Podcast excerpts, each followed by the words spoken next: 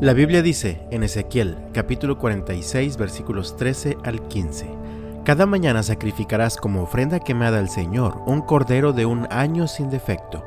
Junto con el cordero se presentará también al Señor una ofrenda de grano que consistirá en unos 3 litros de harina selecta con un litro y tercio de aceite de oliva para humedecer la harina. Esta será una ley perpetua para ti el cordero, la ofrenda de grano y el aceite de oliva se entregarán como sacrificio diario, cada mañana sin excepción.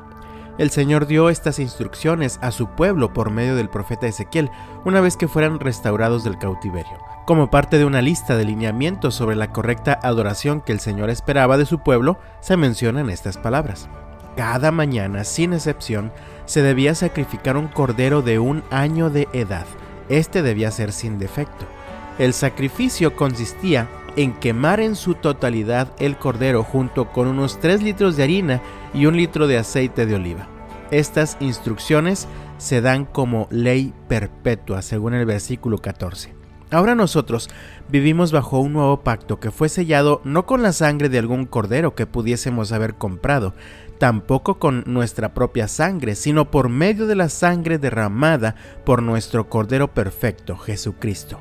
Entendemos que ya no queda sacrificio que los seres humanos podamos hacer para ganarnos la aceptación de Dios. Sin embargo, somos llamados a seguir presentando sacrificio diario a Dios, ya no matando corderos u ovejas, sino viviendo nosotros mismos como sacrificio agradable para Dios.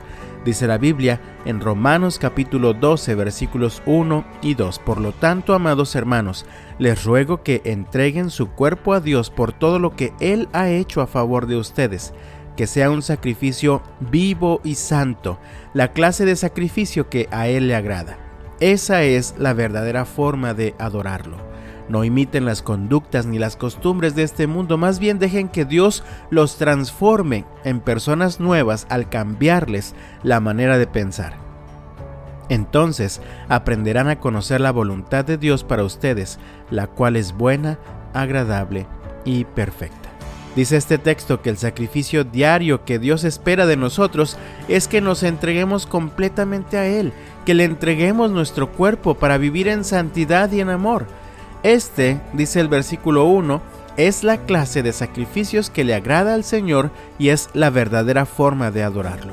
Hay muchas personas que piensan que para adorar a Dios es suficiente con ir un rato a la iglesia el domingo, o es suficiente con dar una limosna o una ofrenda de lo que les sobra. Sin embargo, si vamos a vivir una vida de adoración a Dios, debemos entregarnos completa y constantemente al Señor para vivir en santidad y amor. Hebreos capítulo 13 termina de explicarnos este principio. Dice Hebreos capítulo 13 versículos del 11 al 16. Bajo el sistema antiguo, el sumo sacerdote llevaba la sangre de los animales al lugar santo como sacrificio por el pecado y los cuerpos de estos animales se quemaban fuera del campamento. De igual manera Jesús sufrió y murió fuera de las puertas de la ciudad para hacer santo a su pueblo mediante su propia sangre. Entonces, salgamos al encuentro de Jesús fuera del campamento y llevemos la deshonra que Él llevó, pues este mundo no es nuestro hogar permanente, esperamos el hogar futuro. Por lo tanto, por medio de Jesús ofrezcamos un sacrificio continuo de alabanza a Dios mediante el cual proclamamos nuestra lealtad a su nombre y no se olviden de hacer el bien ni de compartir lo que tienen con quienes pasan necesidad. Estos son los sacrificios que le agradan a Dios. Dios sigue esperando un sacrificio diario, pero la ofrenda ahora eres tú, y se trata de que por medio de Cristo Jesús hagamos morir cada día nuestro propio orgullo, nuestro egoísmo y nuestro pecado. Solo así puede ser una ofrenda de alabanza a Dios, al ser leal y fiel a su nombre, y al vivir un estilo de vida caracterizado por el amor desinteresado hacia los demás. Así que dejo esta pregunta en tu mente y en tu corazón. ¿Qué debo hacer hoy para que mi vida sea un sacrificio vivo y agradable para el Señor? Dios te bendiga y hasta mañana.